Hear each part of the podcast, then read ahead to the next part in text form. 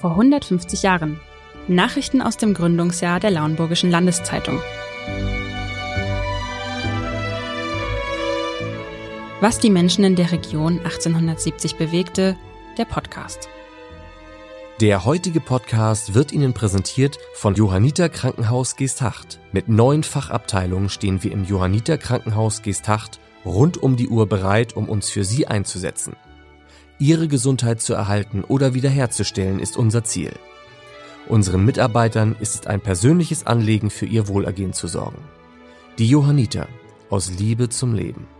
Mehr Infos unter www.johanniter-krankenhaus.de Folge 3 Sprache und Nordlicht. Heute wird es exotisch, sprachlich und thematisch. Von Französisch bis Platt, von Fremdwörtern bis hin zum Nordlicht. Die Allgemeine Lauenburgische Landeszeitung ist in der Schriftart Fraktur gedruckt, diese eckigen Buchstaben, die auch heute noch im Titel der Lauenburgischen Landeszeitung zu finden sind. Doch nicht nur die Schriftart ist gewöhnungsbedürftig, auch die Rechtschreibung. Viele Wörter sind mit einem einfachen i statt dem heutigen ie geschrieben. Nach dem t wiederum findet sich meist eine Dehnung in Form eines h. Doch wurden Wörter wie Heile und Trug tatsächlich so lüftig gesprochen? Wörter lateinischen oder französischen Ursprungs gehören ebenso dazu. Als Reflektanten werden die Leser angesprochen von der Expedition, offenbar der Vertrieb der Zeitung.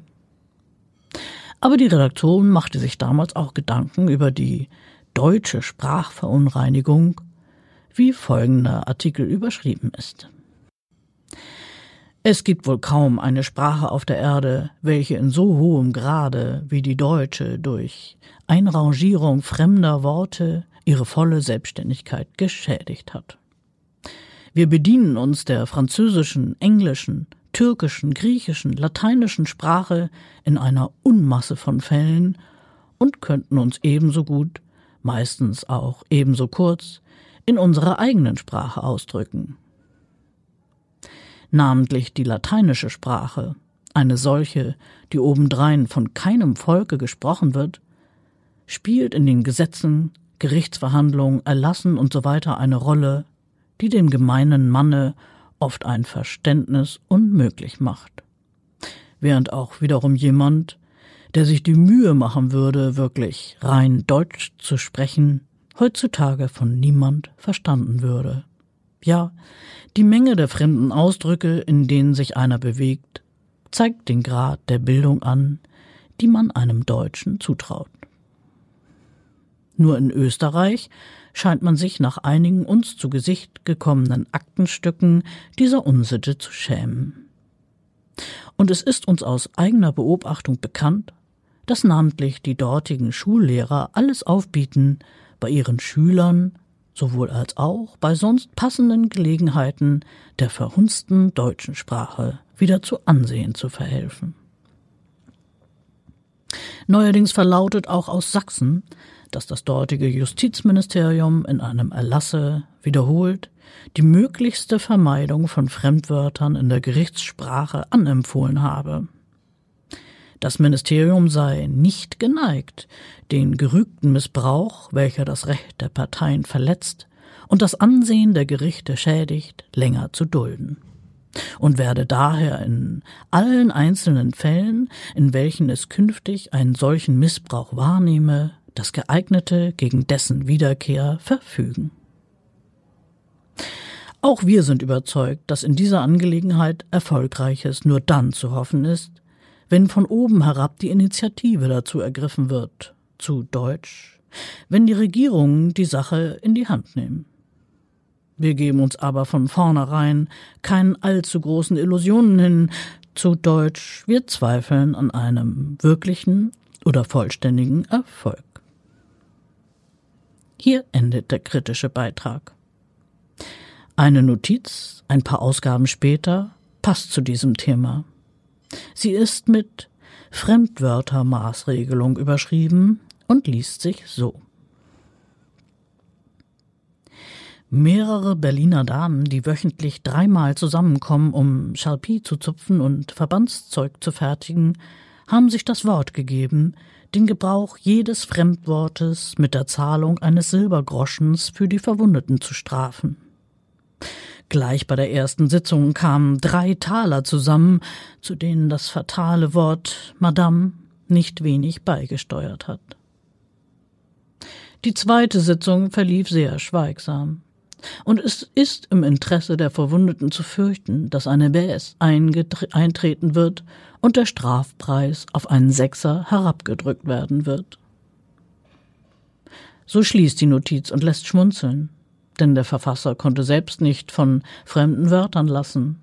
Chapi ist hergeleitet von dem lateinischen carpere zupfen, pflücken, und das französische Baisse heißt so viel wie Senkung.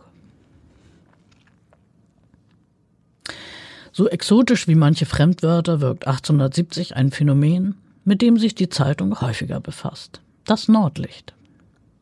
Dabei schauen die Redakteure von Andalusien bis Lauenburg und geben auch eine Episode in einer ganz besonderen Sprache wieder. Es hört sich an wie Plattdeutsch.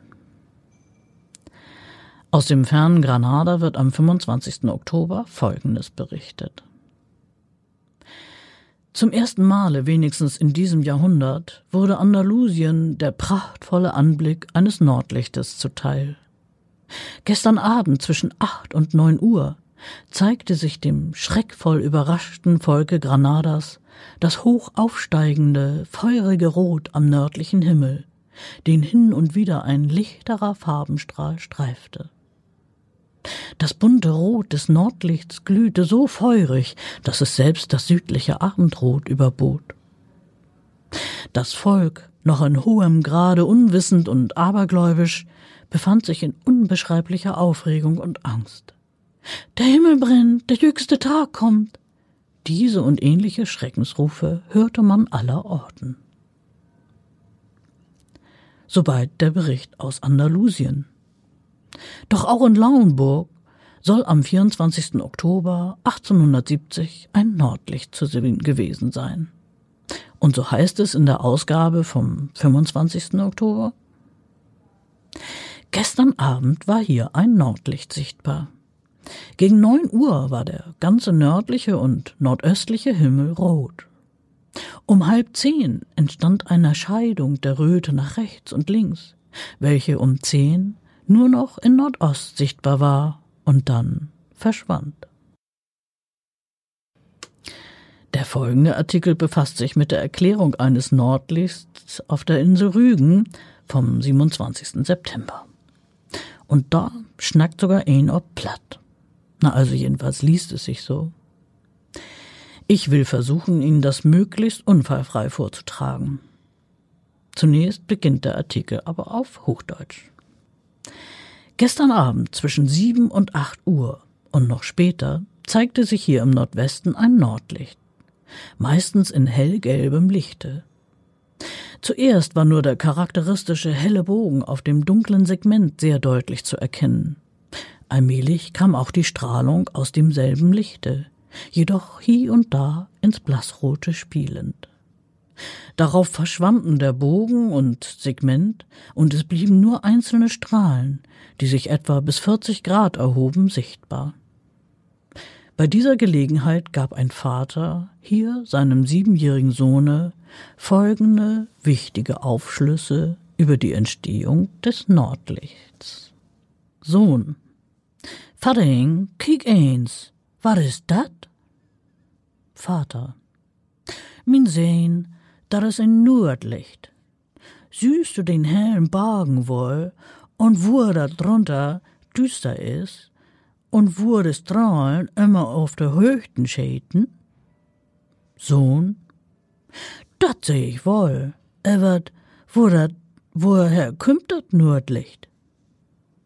Vater, min Sehn, dat will ich dir sagen. Du weißt doch, dat unsere Erde sich um er Ast dreht. Sieh an, Manchmal is an den Ring, worin de Ass löbt, wat in zwei. Und denn müt dat markt worden. Nu warnt hoch in Norden, wo de Ass oder Erd kiekt, ein Riesenvolk. Viel gröder als Goliath war's. Dat möt dit besorgen. Volk het Piepen as ein Kirchturm grot. Und de Piepenröhren sind noch wenigstens fünfmal länger. Wenn nu wat zu smeden is an der Ass oder an den Ring oder sonst wat, und meistens ist das ja an den Ring, denn ward dit Isen gläunig mogt und ob dat grode am Beut liegt. Dat is das Düstere, wat unter dem Wagen sit. Und denn slang de Riesen ob das Isen, dat man de Funken davon stöben, dat sind de Strahlen, die de höchsten Schäden und wieder auf Dorf fallen. Und wenn sie denn Chlor sind, dann sticken sie sich n Piep an und blasen das Feuer und den Rauch in die Luft. Da ist dann allen beten düsterer. Und dann gehen sie gemächlich zu Bett. Und dann ist das gut. So ins Hochdeutsche übersetzt müsste die Geschichte in etwa so gehen. Der Sohn fragt, Vater, schau mal, was ist denn das? Und der Vater sagt, Mein Sohn, das ist ein Nordlicht. Siehst du den hellen Bogen und wie es darunter dunkel ist und wo die Strahlen immer in die Höhe scheinen? Und der Sohn sagt, das sehe ich wohl, aber wo kommt das Nordlicht her? Und der Vater erklärt, Mein Sohn, das will ich dir sagen. Du weißt doch, dass sich unsere Erde um ihre Achse dreht. Manchmal ist an dem Ring, worin die Achse läuft, etwas entzwei und das muss dann gemacht werden. Nun wohnt hoch im Norden, wo die Achse aus der Erde guckt, ein Riesenvolk. Viel größer als Goliath sind die, und die müssen das dann machen. Das Volk hat Pfeifen, so groß wie ein Kirchturm, und die Pfeifenrohre sind noch wenigstens fünfmal länger. Wenn nun was zu schmieden ist, an der Achse oder an dem Ring oder sonst wo, und meistens ist es ja an dem Ring, dann wird das Eisen glühend gemacht und auf den großen Amboss gelegt. Das ist das Dunkle, was unter dem Bogen sitzt. Und dann schlagen die Riesen auf das Eisen, dass die Funken davon fliegen. Das sind die Strahlen, die in die Höhe scheinen und wieder runterfallen. Und wenn sie dann fertig sind, dann stecken sie sich eine Pfeife an und blasen das Feuer und den Rauch in die Luft. Dann wird es alles ein bisschen dunkler. Und dann gehen sie gemütlich ins Bett. Und dann ist das aus. Soweit also die Erklärung über das Nordlicht aus dem Jahr 1870. Wikipedia liefert uns ja heute alle wissenschaftlichen Details und erklärt das Polarlicht als Nordlicht und eben als eine Leuchterscheinung durch angeregte Stich Stickstoff- und Sauerstoffatome der Hochatmosphäre, die in Polargebieten beim Auftreten beschleunigter, geladener Teilchen aus der Erdmagnetosphäre auf die Atmosphäre hervorgerufen wird. Hm. Also mal so ganz unter uns die Geschichte mit den schmiedenden und pfaffenden Riesen aus der allgemeinen Lauenburgischen Landeszeitung von 1870 gefällt mir eigentlich auch ganz gut. Und so endet für heute unser Blick in die allgemeine Lauenburgische Landeszeitung von 1870. Alle Folgen des Podcasts unter bergedorferzeitung.de slash podcast.